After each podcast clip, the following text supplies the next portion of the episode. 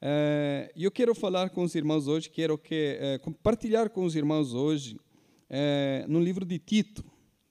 Paulo escreve várias cartas, umas cartas são catalogadas ou selecionadas como gerais, outras pessoais, e dentro das cartas pessoais de Paulo, Paulo escreve a Tito, Tito, seu filho na fé, né? no capítulo 1, e eu quero ler quatro, quatro versículos com os irmãos. Tito ah, capítulo 1. E se você não, lê, não, não, leu ainda, não fez a leitura ainda do livro de, da, da, da epístola, da carta do apóstolo Paulo a Tito, que você possa ler e ser abençoado também com essa leitura. Né? É um livro fantástico que nós temos aí na Bíblia Sagrada. É, Tito, capítulo 1, é, verso 1 ao 4, diz assim: Paulo, servo de Deus e apóstolo de Jesus Cristo, para promover a fé que é dos eleitos de Deus e o pleno conhecimento da verdade segundo a piedade, na esperança da vida eterna que o Deus, que não pode mentir, prometeu antes dos tempos eternos. E em tempos devidos manifestou a sua palavra mediante a pregação que me foi confiada por mandato de Deus, nosso Salvador. A Tito, verdadeiro filho, segundo a fé comum, graça e paz da parte de Deus, Pai, e de Cristo Jesus, nosso Salvador. Amém? Essa é introdução que Paulo faz à, à, à carta que ele vai enviar a seu filho na fé, Tito. E eu quero falar com os irmãos hoje sobre, é, e eu chamei isso aqui de Missão Impossível 2. Missão Impossível 2. Por que Missão Impossível 2? Vocês já vão entender porque isso aqui é Missão Impossível 2. Não tem nada a ver com o filme, ainda que o filme é muito bom.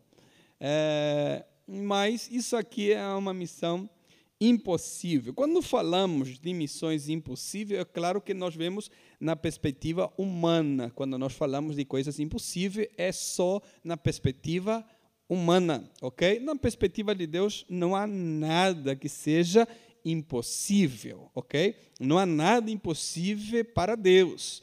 Ah, mas ele não fez ainda, pastor. Ele terá os seus motivos, terá a sua razão, terá as informações necessárias para ele não ter realizado ainda aquilo que nós queríamos que ele realizasse. Mas nós descansamos sabendo que a sua vontade ela é boa, agradável e perfeita para todos nós. E quando compreendemos que a vontade de Deus para nós é dessa maneira, se ainda não se cumpriu, não se realizou, nós descansamos e confiamos nele. Amém? Então, na perspectiva humana, sempre há muitas coisas impossíveis. Se eu perguntar aqui, cada um de vocês vão levantar as suas mãos e dizer: olha, isso aqui parece que é impossível para mim, isso aqui é impossível para nós, isso é impossível para fulano, isso aqui é impossível para ciclano.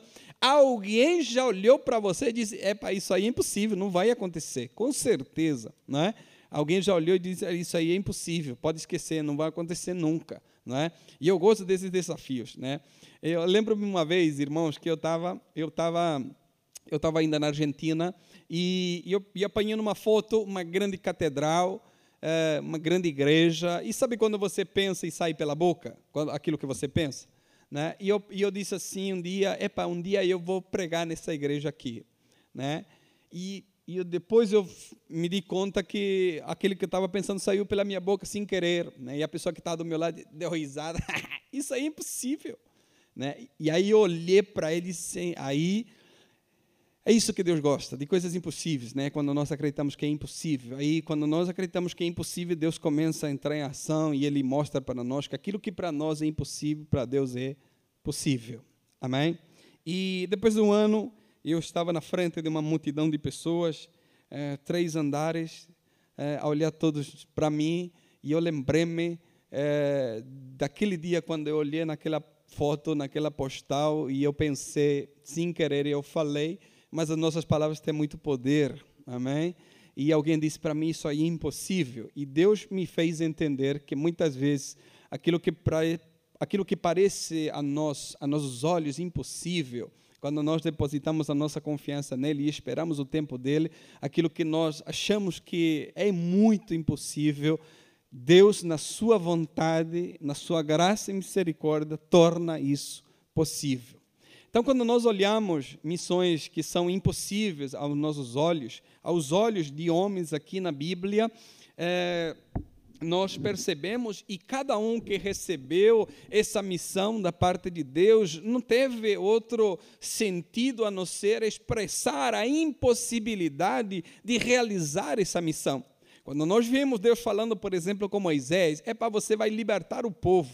Né? Moisés vê isso impossível, né? porque era aos olhos humanos impossível libertar um povo que já está cativo há muitos anos, e não é somente um povo, são escravos, são empregados é, do império, na época, muito poderoso, que era o Império Egito. Então, é, era impossível. Né? Então, Moisés vai expressar essa impossibilidade diante de Deus. Isso aqui é impossível. Né? É, eu não sei nem falar, e o Senhor quer que liberte esse povo.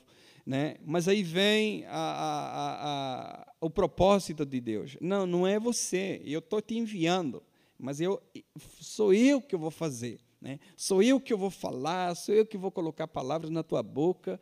E então é, Deus poderia fazer sozinho. Deus poderia fazer tudo sozinho. Deus pode fazer tudo sozinho. O que nós precisamos entender é que Deus está nos convidando a fazer parte daquilo que Ele já determinou que vai acontecer. Né?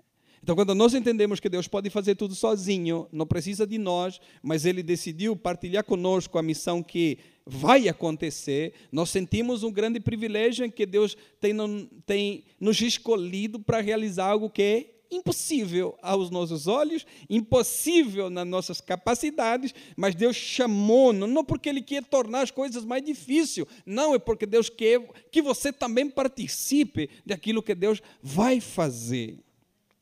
Então, como Deus chama Moisés, diz: Olha, vamos, é, como que Deus está procurando parceiros. E eu gostei muito dessa expressão quando ouvi de um pastor americano que Deus procura parceiros, né? parceiros para a sua obra. E eu achei muito interessante esse termo parceiros, porque é como que Deus está convidando você e diz: Vem aqui não é que você vai me ajudar, não, eu quero te, te ajudar para que você compreenda, é? compreenda que eu vou fazer. E no intuito, de, no intuito de você compreender que eu vou fazer, então você vai querer participar daquilo que eu vou fazer, mas eu vou te ajudar. Ele vai te dar as ferramentas, ele vai te direcionar, ele vai fazer tudo. A única coisa que nós precisamos dizer é: Eis-me aqui, Senhor, envia ele. Não, envia-me a mim. Amém? Envia-me a mim. É, disponibilidade. E Deus, é, Deus faz. Amém? Então, quando nós olhamos nessa perspectiva, a missão é impossível. É impossível. Impossível alguém, irmão, pensa comigo, né? É, é questão matemática.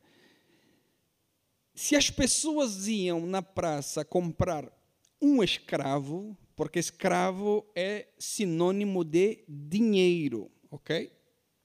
Então, para você ter um escravo, você tinha que pagar para você ter esse escravo na tua casa ou aonde você decidisse. Nós estamos falando de quase um milhão de pessoas. Né? Não são só escravos, é dinheiro que está indo embora. é, e uma série de outras questões que nós podemos colocar aqui. Então, na, na missão né, que Deus encomendou a Moisés, isso aqui é impossível. Né? Que Faraó possa dizer: olha, leva, leva esse povo embora, pode ir tranquilo, né? E quando nós vemos que isso aconteceu, não é? é então, quando nós olhamos nessa missão, é impossível nós realizarmos, né? É, Deus fala a Jeremias e Jeremias coloca diante de Deus a impossibilidade. Né? Eu sou uma criança, como é que eu vou falar aos reis, aos príncipes? Como é que eu vou ser o profeta dessa nação se eu sou uma criança? E aí Deus então vai falar com Jeremias de novo. E assim foi com Gideão, assim foi com, com José.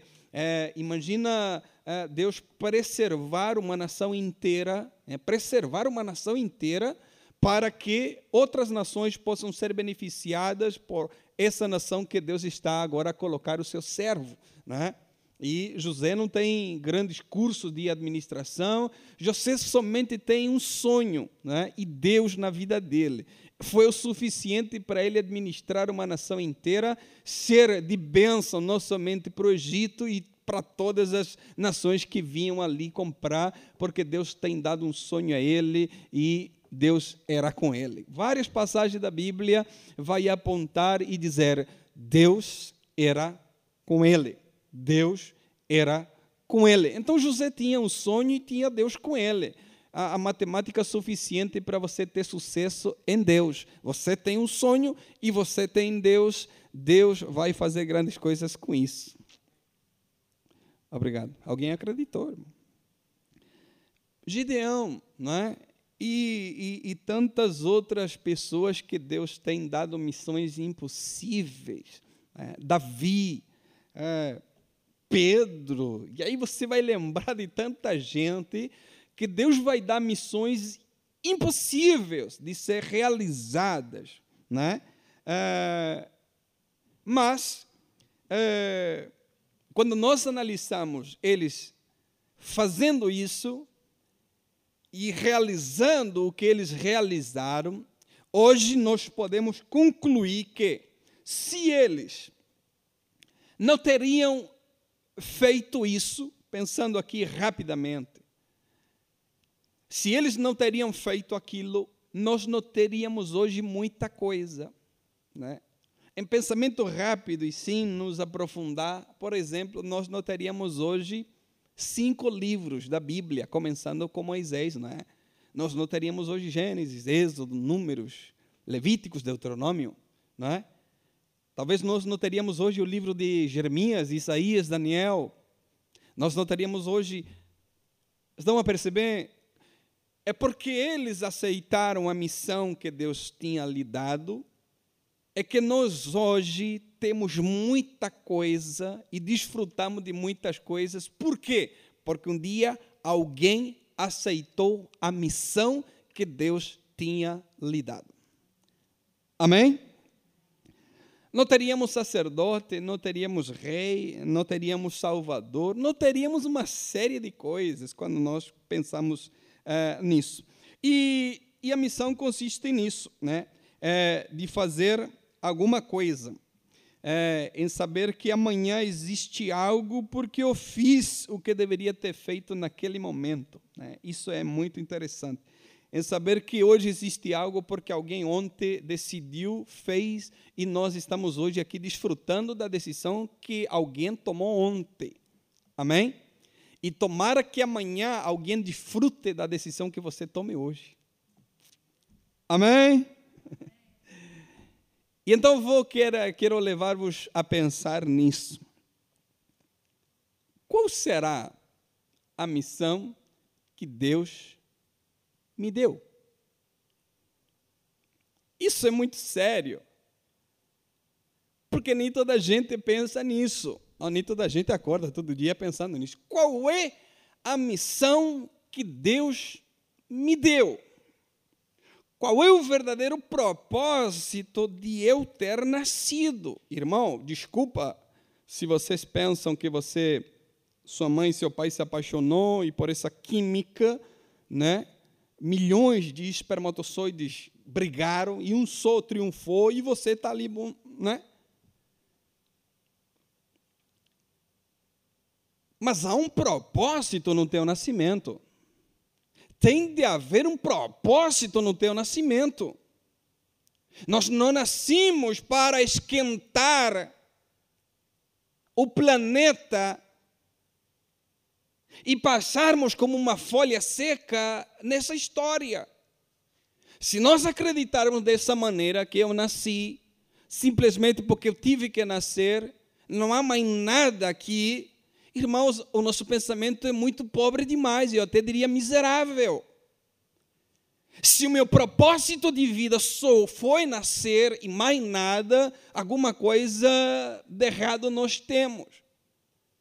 Agora, eu preciso acreditar que meu nascimento foi por um propósito, eu não nasci por acaso. Eu nasci porque Deus desejou que eu nascesse nesse tempo, nessa hora, nesse local, nessa cidade, nesse país. Mas o meu nascimento foi um nascimento com propósitos. Eu preciso descobrir qual é o propósito que Deus tem na minha vida. Qual é a missão que eu preciso realizar nessa grande missão que é o planeta Terra? Por quê? Porque as missões, a missão que eu realizo não é uma missão particular, não é uma missão individual. A missão que eu realizo encaixa-se na missão global para que o nome de Deus seja glorificado. O nosso nascimento não foi por acaso, a nossa vida não é um acaso, a nossa vida é uma vida com propósitos. Temos que viver uma vida com propósito. Qual é a minha missão? Qual é a missão que Deus tem para mim na face da terra? Qual é a missão que Deus enviou-me para eu estar aqui hoje?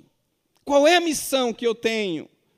Trabalhar, ir para casa, dormir, voltar para o trabalho, voltar para casa, voltar para o trabalho, voltar a dormir, voltar para casa. Essa é uma vida, olha, desejável para muita gente. Mas qual é o verdadeiro propósito eterno de Deus que Ele preparou para a tua vida. Eu quero acreditar em Deus que cada um que nós estamos aqui temos um propósito em Deus para cumprir no tempo certo, para que pessoas possam se beneficiar no dia de amanhã. Qual é a diferença entre você, Moisés?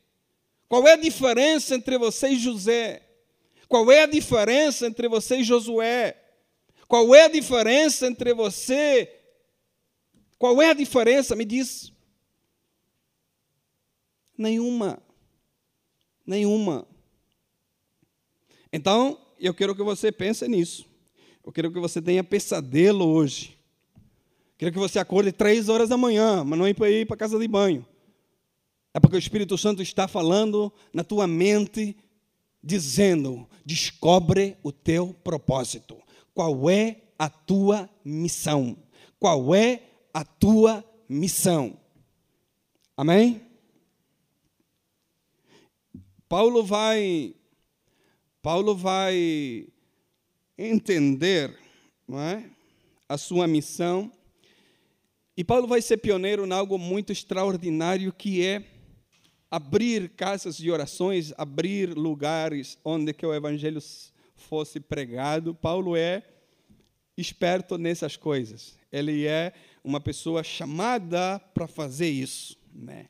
Isso é muito interessante, irmãos, porque quando nós descobrimos o nosso propósito, aquilo que Deus chamou-nos para fazer, nós não sofremos, fazemos isso à vontade, fazemos isso de maneira tão tranquila, não custa nada para nós fazermos isso, porque foi aquilo que Deus chamou-te para fazer. Então, Paulo tem uma facilidade de chegar, de conversar com alguém e já orar ali, já abrir uma casa ali, já abrir um, um, uma igreja, né, digamos assim, né, um local onde que pessoas se reúnem. Paulo tinha essa capacidade né? de chegar, de abrir ali uma reunião familiar e ir-se embora para outro lugar e deixar alguém ali. E Paulo ia-se embora viajando por cidades inteiras fazendo esse trabalho.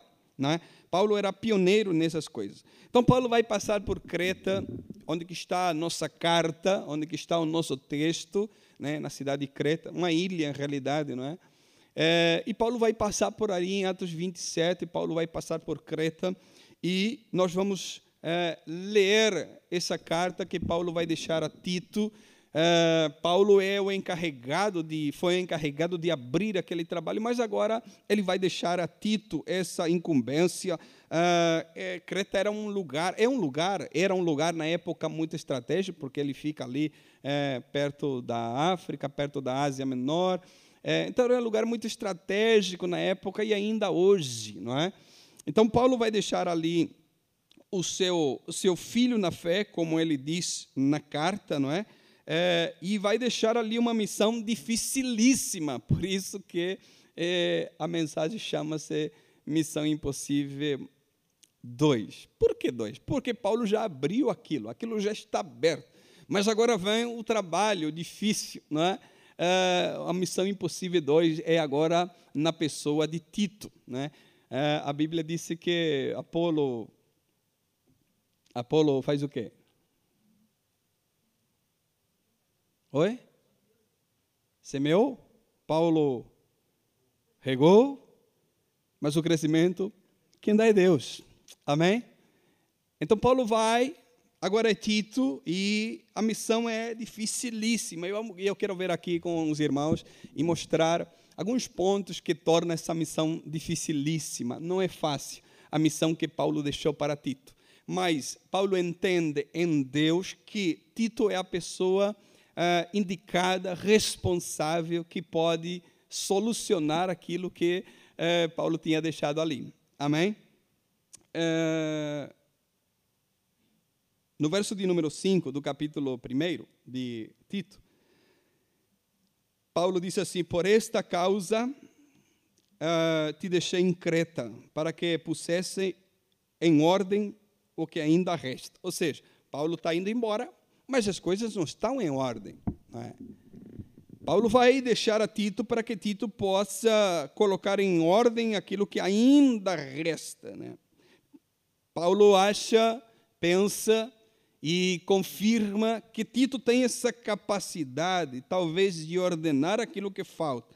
Paulo vai lhe confiar essas, essa responsabilidade, esse trabalho que não seria fácil, mas é, Tito deveria é, fazer com que isso funcionasse. E Tito aí então vai começar a trabalhar, Tito vai começar a, a, a colocar em prática aquilo que Paulo disse para ele.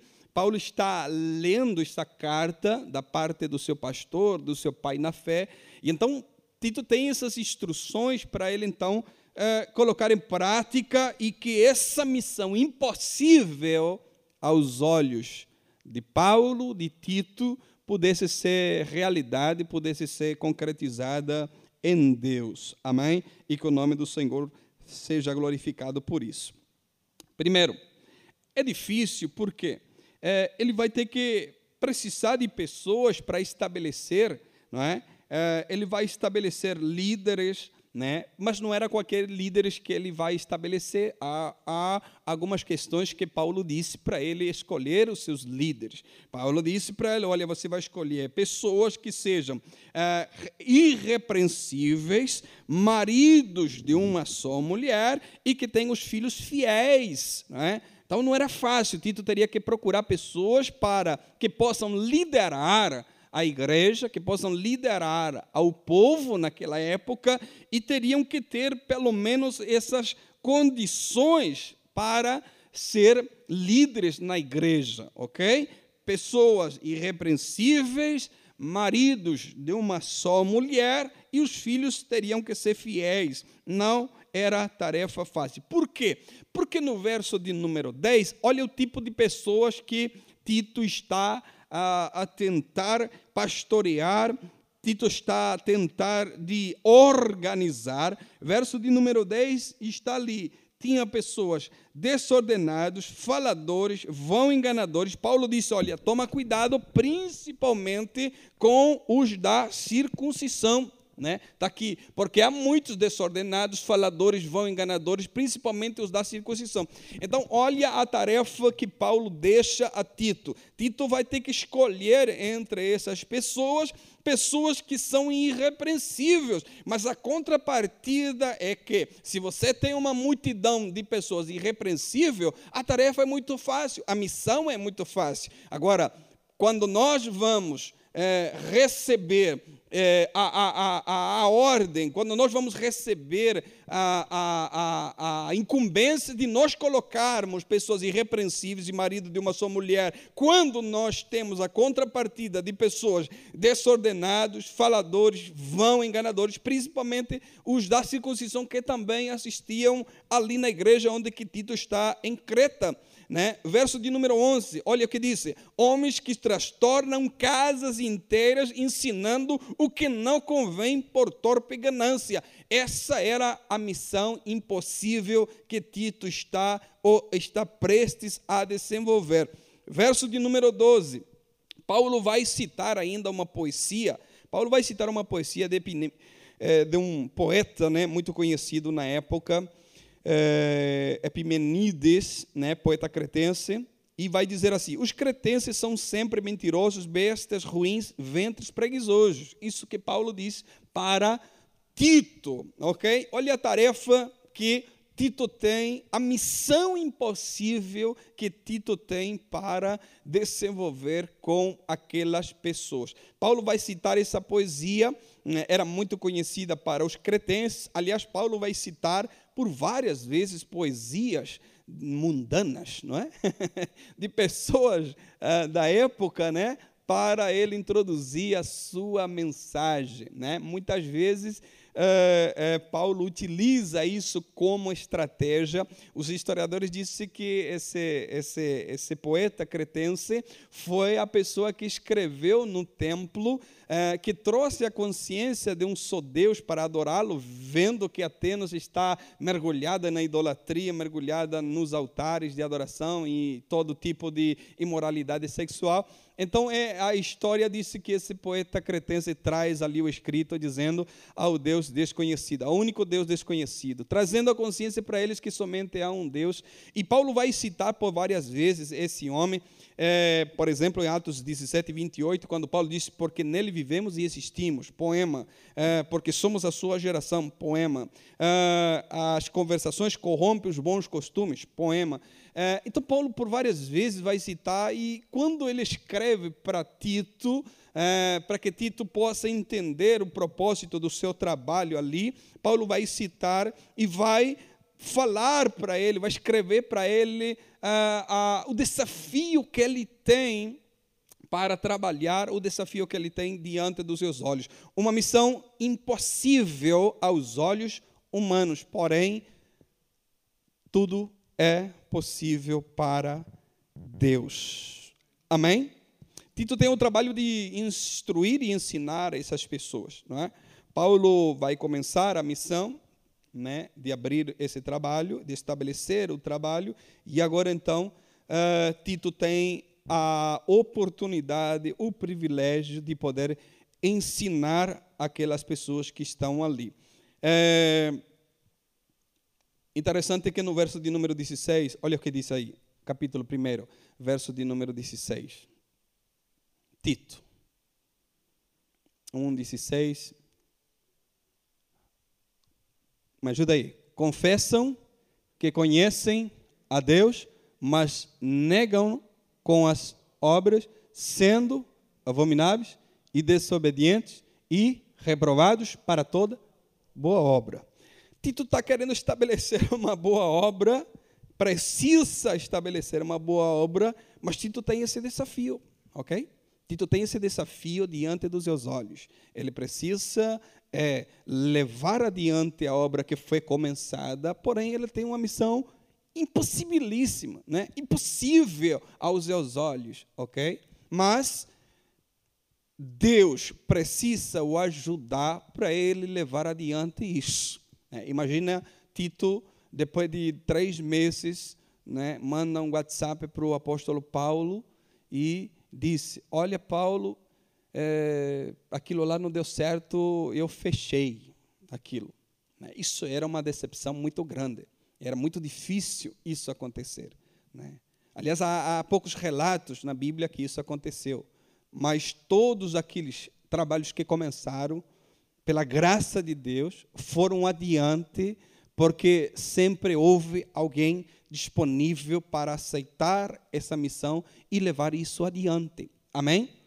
Então, Tito está aqui para levar essa missão impossível adiante, mas nós queremos aqui aprender com a palavra de Deus. E eu tirei para mim aqui dez lições que Paulo vai falar para Tito e graças a Deus falou conosco, vai falar conosco e nós tiramos, e eu tirei aqui dez lições é, que Paulo ensina ao seu filho na fé, é, Tito, e também ensina-nos hoje é, através da palavra do Senhor. E eu queria aqui tirar dez lições para nós, para a nossa vida, para entender a nossa missão, qual é a nossa missão, aquilo que Deus quer que nós fazemos, façamos.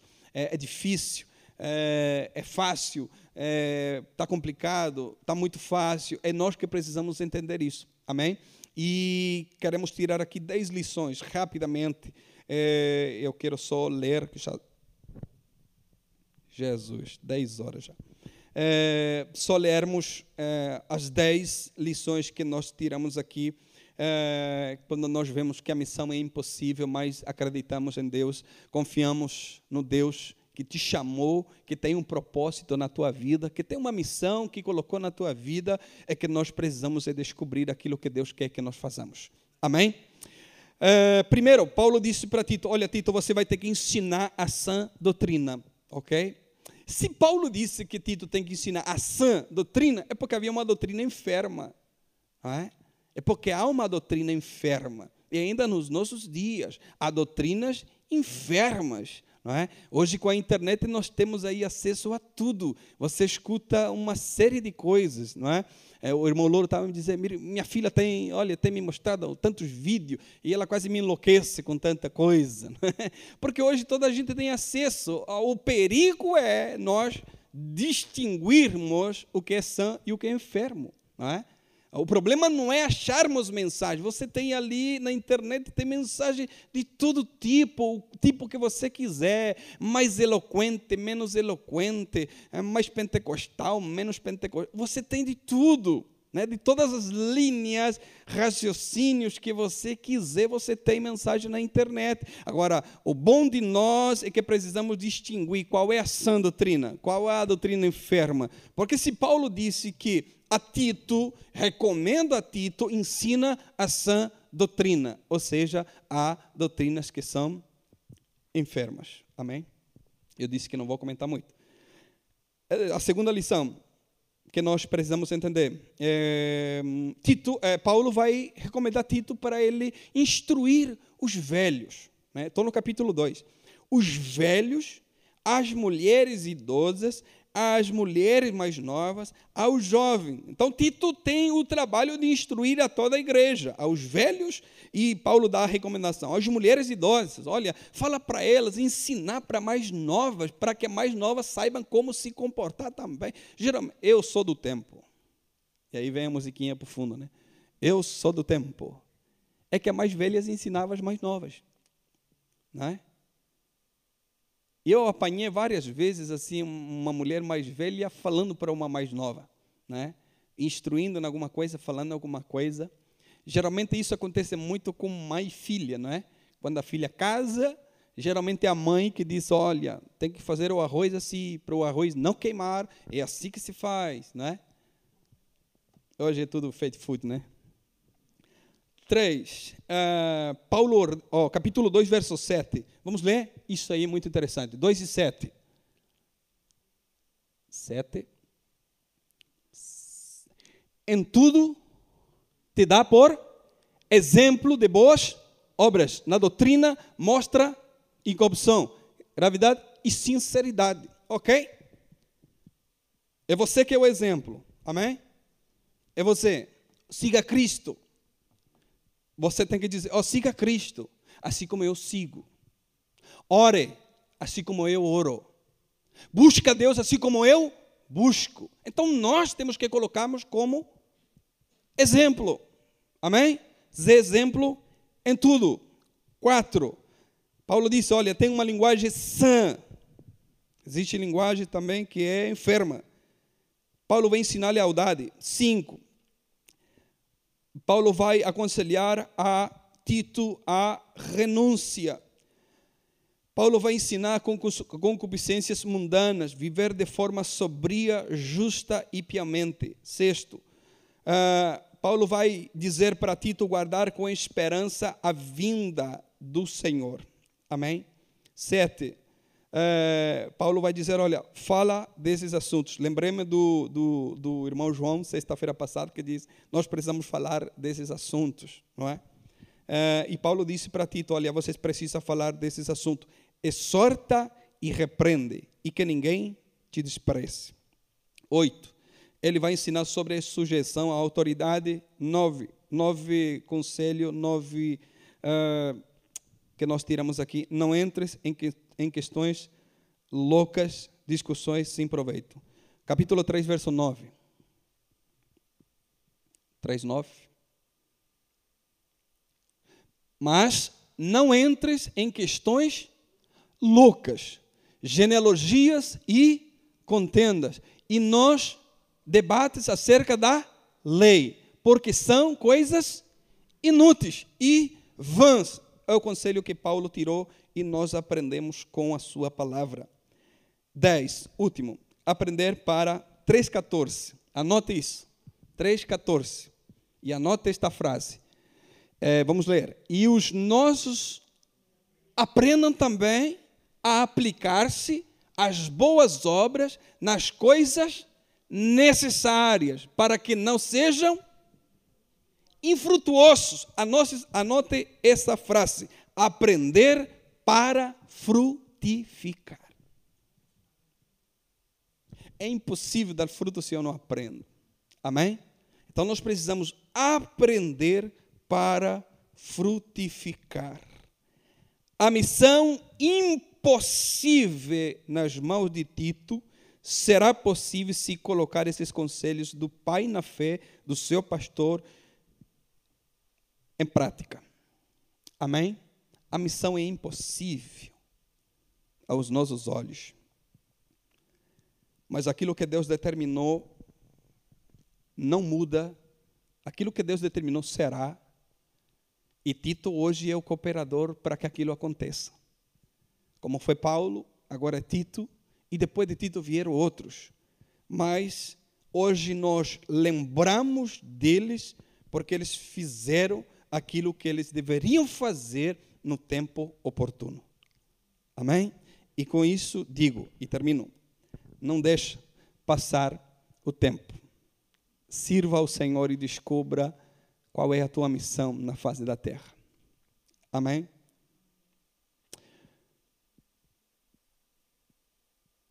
Amém. Vamos se colocar de pé, vamos orar. E que Deus possa nos ajudar para que nós possamos descobrir rapidamente qual é a missão. O que é que eu preciso fazer? O que é que Deus quer que eu faça? Para que, que eu nasci? Não é? Para ser mais um número para ser mais uma estadística? Ou eu nasci com um propósito, com um chamado, com uma missão? E aquilo que eu vou fazer hoje, os de amanhã serão abençoados por causa daquilo que eu fiz. Tem a ver com isso a missão de Deus porque não para com nós. A missão de Deus flui através de nós e vai continuar para aqueles que virão mais tarde, se Cristo não voltar, claro. Mas aquilo que eu faço tem que ser de bênção para aqueles que vêm depois. Então a missão de Deus foi cumprida em nós e em nosso tempo. Amém? Que privilégio fazer parte disso, irmãos. Que privilégio fazer parte daquilo que Deus quer fazer. Ou melhor, corrigindo, daquilo que Deus vai fazer. Comigo ou sem mim. Mas graças a Deus, que Deus chamou-nos e nós temos esse privilégio de também sermos cooperadores nessa grande obra na face da terra. E aquilo que nós fazemos hoje vai abençoar aqueles que virão mais tarde. Em nome de Jesus. Amém? Querido Deus eterno Pai, obrigado, Senhor. Obrigado, Senhor, pela tua palavra. Obrigado, Senhor, porque as nossas impossibilidades sempre estão diante de nós. Obrigado, Senhor, porque a nossa qualidade humana sempre é apresentada diante dos teus propósitos. Mas nós queremos te agradecer porque a nossa qualidade humana sempre é desfeita pela tua graça, sempre é desfeita pelos teus propósitos, pela tua ajuda. Obrigado, Senhor, por ter nos ajudado a compreender qual é a nossa missão. Obrigado, Senhor, por ter nos ajudado a compreender qual é o nosso propósito. Obrigado por ter ter colocado em nós o teu propósito. Obrigado por ter colocado em nós a tua missão. Obrigado, Senhor, por nos chamar para fazer parte, Senhor, daquilo que o Senhor irá fazer. Que privilégio que nós temos, Pai. Não há palavras, Senhor, para descrever a nossa alegria, não há palavras para descrever, Senhor, a nossa gratidão. Obrigado, Senhor, por contar de alguma maneira com aquilo que eu posso ajudar e contribuir nesta grande obra, Pai. Obrigado, Senhor, por cada vida que está presente aqui e que possa entender, Senhor, a missão, qual é o propósito eterno que o Senhor tem para a sua vida. Pai, as pessoas podem chegar a dizer: nós estamos velhos, o nosso tempo já passou, mas não é isso que a tua palavra disse. A tua, a tua palavra disse que ainda na velhice, Senhor, dariam frutos, e nós acreditamos nisso, Pai. Pai, continua frutificando no meio nosso. Pai, que nós possamos continuar a dar frutos aprendendo e frutificando, aprendendo e frutificando, aprendendo e dando muitos frutos para a glória e honra do teu nome. A tua palavra diz que pelos frutos conhecereis. Por isso, Senhor, nós queremos aprender para cada dia possamos dar mais frutos para que teu nome venha a ser glorificado. Pai, abençoa a tua igreja, continua nos abençoando, leva-nos em paz aos nossos lares, cerca-nos com teus cuidados. Que teus anjos, Senhor, ao qual o Senhor ordena o nosso respeito, estejam nos guardando, nos cuidando de regresso a nossos lares. Pai, e se nesta noite o Senhor vir buscar a sua igreja, leva-nos contigo, Senhor. Nós somos peregrinos nesta terra, nós não amamos nada do que aqui está, Senhor. Nós queremos estar contigo para sempre. Pai, em nome de Jesus, se nessa noite o Senhor não vir buscar a sua igreja, nos acorda, Senhor, pela madrugada, que teu Espírito, Senhor, nos acorde pela madrugada e que nós possamos, Senhor, receber, Senhor, algo poderoso da parte do Senhor. Pai, que nós possamos receber orientações da parte do Senhor em sonhos, em revelações, em profecias, que nós possamos, Senhor, acreditar fielmente naquilo que o Senhor vai fazer, Pai. Pai, em nome de Jesus, nós te agradecemos por tudo, nós oramos em nome de Jesus. Amém. Deus abençoe os irmãos uh, e perdoe aí os 10 minutos que nós passamos.